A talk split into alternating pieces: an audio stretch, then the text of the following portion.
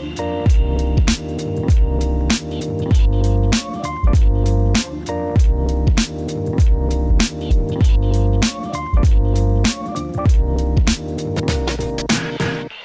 nouvelles logiques de l'inconnu, comment la conception éclaire les transformations contemporaines de la science et de la société. Benoît Veil, bonjour. Bonjour Jean-Philippe. Pascal Lemasson, bonjour. Bonjour Jean-Philippe. Centre de gestion scientifique, CGS, Mine Paritech, PSL Université. 20 ans de programme, en gros, hein, sur, euh, sur, la conception. Un programme conduit aux mines qui a eu un retentissement international, il faut quand même le dire. Voilà, donc je le dis. Aujourd'hui, les enjeux de ce programme, Benoît? Euh, Jean-Philippe, la, la, conception innovante, c'est effectivement dans ces années largement développée, diffusée, professionnalisée, mais elle s'est aussi progressivement attachée à des transformations de plus en plus exigeantes. À l'heure des grandes transitions, qu'elles soient digitales, énergétiques, qu'elles portent sur les nouvelles mobilités, les, cités intelligentes, il ne s'agit plus seulement de concevoir des produits ou des services. Les concepteurs, par exemple, quand ils conçoivent des technologies, sont aussi en responsabilité de concevoir la généricité de leur technologie, c'est-à-dire de concevoir les marchés multiples qui vont être les débouchés de cette technologie. Il faut donc aussi concevoir les marchés, concevoir les business models, concevoir les nouveaux collectifs, voir les communautés ou le social, qui va avec. Il faut donc concevoir la soutenabilité même de ces transitions et de ces nouveaux régimes de création. Un autre défi, la conception va sortir du bureau d'études. Elle ne concerne plus seulement les professionnels de la conception, mais elle va aussi toucher les autres fonctions de l'entreprise. L'usine va devenir conceptrice, mais aussi la RH, le juridique, bien sûr les usagers ou les grands systèmes administratifs, notamment de certification ou de standardisation, voire les citoyens.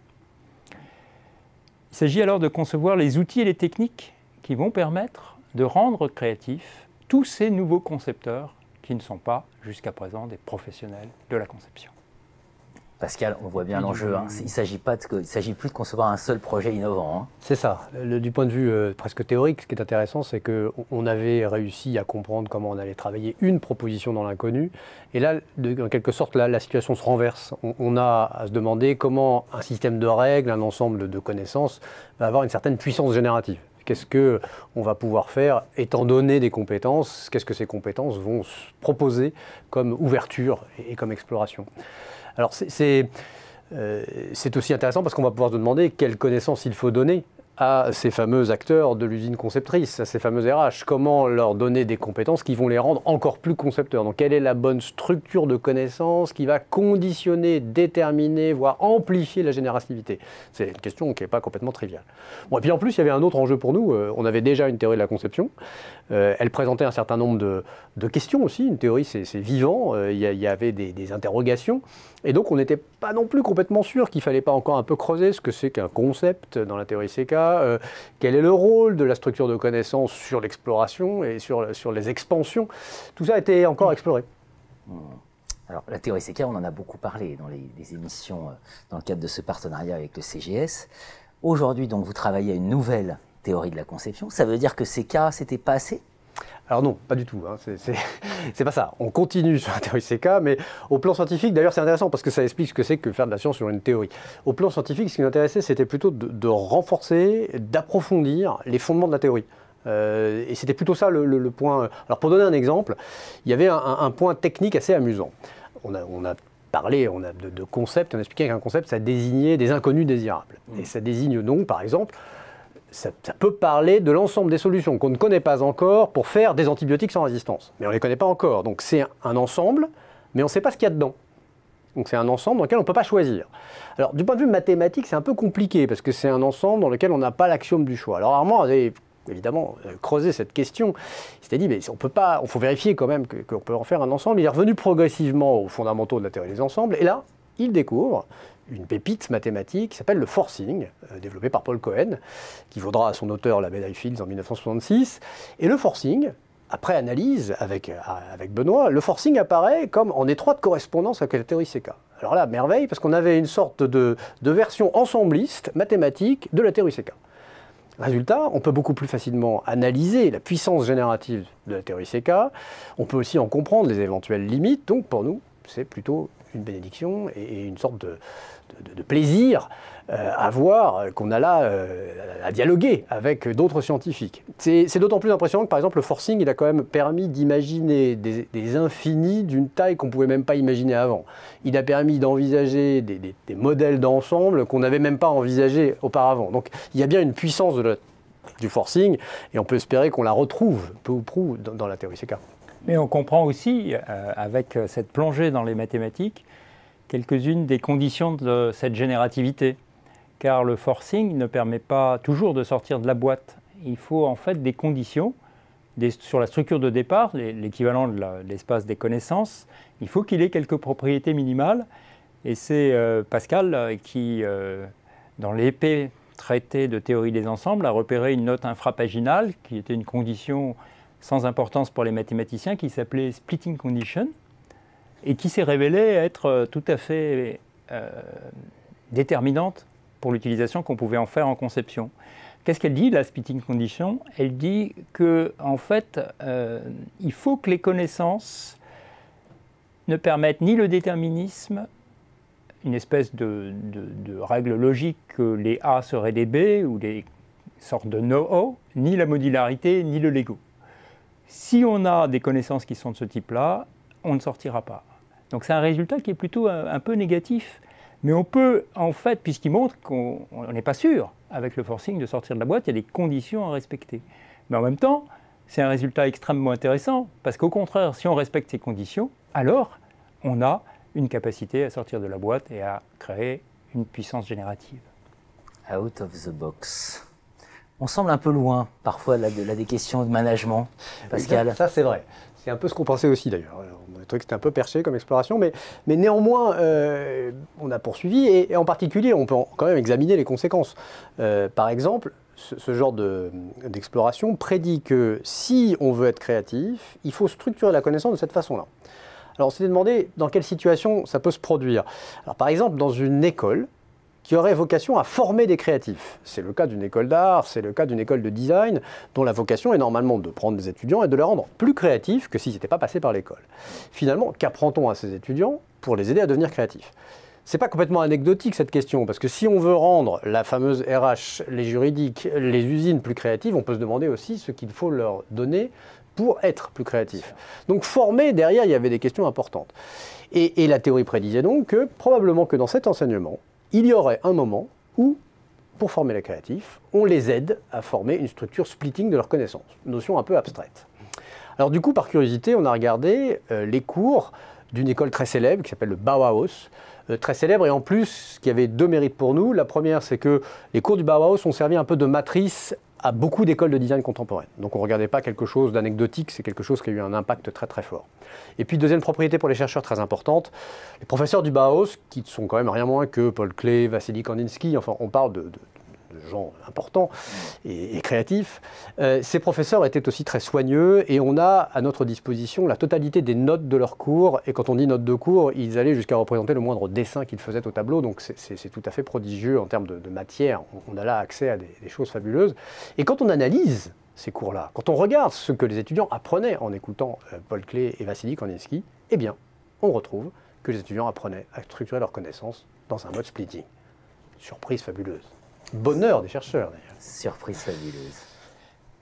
Et nous avons aussi euh, constaté que en fait, ce processus de rendre euh, splitting les structures de connaissances, on pouvait le retrouver dans de, nombreux contextes. Et c'est par exemple ce qu'a fait Juliette Brun dans, sa thèse, qui a, qui a, reçu une mention spéciale du prix PSL Interface Humanité-Sciences. Elle a montré en fait que dans le travail de l'architecte, quand il dessine, c'est toujours le moment mystérieux où on a l'impression que la création s'opère, eh de façon très surprenante, l'architecte ne dessine pas son projet. Il ne dessine pas en le raffinant progressivement la forme qui sera celle de son projet architectural. Il fait de multiples croquis qui dessinent plutôt des éléments de connaissance et de relation entre sa connaissance. Qu'est-ce qu'il est en train de faire? Il est en train de travailler la structure de sa base de connaissances pour la rendre splitting. C'était une surprise incroyable. Et du coup, à partir du moment où il a réussi à retravailler sa structure de connaissances pour la rendre splitting, la conception et la conception innovante, la surprise, la conception qui, l'innovation qui va l'intéresser, arrive toute seule, d'un seul coup, puisqu'elle va en fait provenir directement de cette structure qui aura été rendue productive. Il sortira de la boîte d'un seul coup, sans tâtonnement. Alors on retrouve ça euh, aussi, euh, et ça a été un des travaux de, Sylvain Lanf quand il s'est intéressé au, projet Manhattan, il a montré comment en fait le projet Manhattan s'était bagarré pour rendre splitting des structures de connaissances des ingénieries qui étaient plutôt du type non splitting. Et de ce point de vue-là, on peut dire qu'en fait, on a avec cette splitting condition quelque chose d'extrêmement intéressant qui va permettre de reconsidérer le rapport entre la conception réglée et la conception innovante. Une conception réglée, c'est une, conception non splitting. Les ingénieurs veulent rester dans la boîte. On comprend qu'ils ont du mal à en sortir puisque leur connaissance est faite pour rester dans la boîte. Mais s'ils reprennent ces connaissances-là et qu'ils la rendent splitting, à ce moment-là, ils vont pouvoir sortir sans effort. Alors les ingénieurs se sont toujours fait un plaisir à utiliser leur modèle, leur loi, d'une façon soit splitting, soit non-splitting. Donc on retrouve ils sont un exercice dans lequel ils sont relativement familiers. Quelles implications de ces avancées on a, ce qui est intéressant, c'est qu'on peut dire qu'on n'a pas, on a tendance à associer la, créativité ou la on, a, parlé de, profession créative. Mm. En fait, en mettant l'accent sur les structures de connaissances, on déplace ce regard-là. Finalement, on n'a pas des professions qui seraient créatives et d'autres qui ne le seraient pas. On a des structures de connaissances qui sont créatives ou qui le sont moins. Et donc les professions ont intérêt à structurer leur base de connaissances en fonction de ce qu'ils souhaitent obtenir comme résultat. Extrêmement intéressant. Euh, et donc, et donc en termes d'implication et en termes de voilà direct, eh ben, pense à la générativité par exemple depuis, depuis quelques années. C'est quand même un, point très fort, hein, le, génératif. Ah bah c'est central. Dans les théories de la conception, c'est la notion centrale qui, qui aujourd'hui est vraiment la, pierre de touche des théories de la conception. Alors, pour mesurer, ce qui, ce qui nous intéresse de plus en plus, c'est justement par rapport à cette générativité, quel est l'effet des structures de connaissances sur cette générativité? Et là, les, les implications sont vraiment nombreuses dans le monde industriel. Et en particulier, un des travaux euh, récents qui, sera, qui, donne lieu à une thèse qui sera récemment, euh, très prochainement soutenue, sur les, patrimoines de, création. Le patrimoine de création, c'est une notion qui articule précisément ces deux dimensions-là, puisqu'on a une notion de patrimoine, où on a donc euh, une tradition à conserver, et en même temps, on souhaite que cette tradition soit l'occasion et le moyen, le levier pour augmenter la capacité de création. Donc on a là vraiment quelque chose qui euh, permet de, réconcilier ces, deux dimensions. Alors les conséquences sont aussi très importantes dans le monde de la science. On a eu euh, par exemple euh, l'occasion de collaborer avec Olivier Potier qui en génie des procédés a montré comment on pouvait faire évoluer les structures de connaissance du génie des procédés pour rendre les experts du génie des procédés ou les scientifiques plus innovants. À l'INRA aussi, on a utilisé ces notions-là de structuration des connaissances pour produire la générativité et des projets transdisciplinaires qui, qui avaient du mal à voir le jour. Il y a d'autres domaines, hein.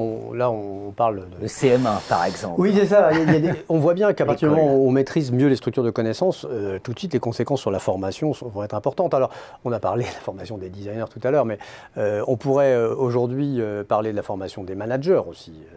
Si, les connaissances ont un tel effet génératif, alors comment faut-il former nos, managers?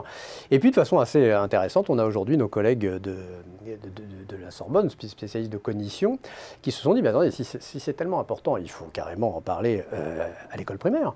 Et donc aujourd'hui, on a des expériences qui sont en cours euh, avec euh, la région Normandie pour commencer à mettre au point des formes d'enseignement qui permettent de, réellement donner aux enfants de CM1 la possibilité de, mieux comprendre et de mieux assimiler le, raisonnement créatif, le raisonnement de conception. Donc euh, voilà, il y, a des conséquences en termes de formation qui sont euh, tout à fait surprenantes et probablement euh, extrêmement importantes pour, nos sociétés aujourd'hui. Hein. Il y a aussi des avancées de la conception qui, vont toucher à, une compréhension un peu renouvelée de ce que c'est que les régimes de création. on voit que les, les, choses dont on vient de débattre, elles vont toucher un peu indifféremment les questions d'art, de technique, de science. Et aujourd'hui, les travaux qui ont été conduits dans le, dans le cadre du programme C2I2, Conception, Création, Innovation, Invention, qui est un programme commun euh, dont euh, Armand Actuel et, Vincent Bontemps euh, du CEA sont, leaders.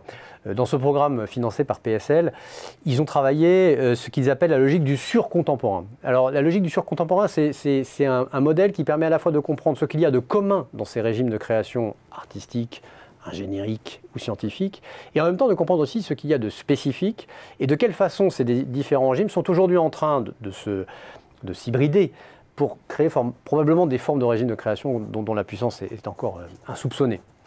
Donc c'est Bon, voilà quelques exemples des implications, mais euh, encore une fois, ce qui nous semble important, c'est de voir comment, euh, là aussi, l'activité euh, de, conception collective, elle aboutit à des résultats qui intéressent non seulement les sciences de gestion, et c'est aussi pour ça qu'on est là et qu'on dialogue avec toi, mais, mais au-delà, elle montre comment les sciences de gestion ont quelque chose à dire euh, à la société sur des facettes parfois assez inattendues. Les sciences de gestion sont des sciences fondamentales. Absolument. Merci Pascal Lemasson, merci Benoît Veil.